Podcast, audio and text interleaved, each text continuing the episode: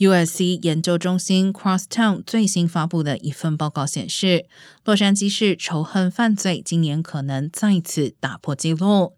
去年，洛市警局一共报告了破纪录的近六百起仇恨犯罪，而今年前六个月，该警局已经通报三百四十九起仇恨犯罪，比去年同期上升百分之十六点九。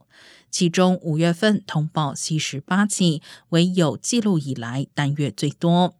而根据历史数据，在疫情爆发前，洛杉矶平均每个月的仇恨犯罪案件数量大多在二十至四十起左右。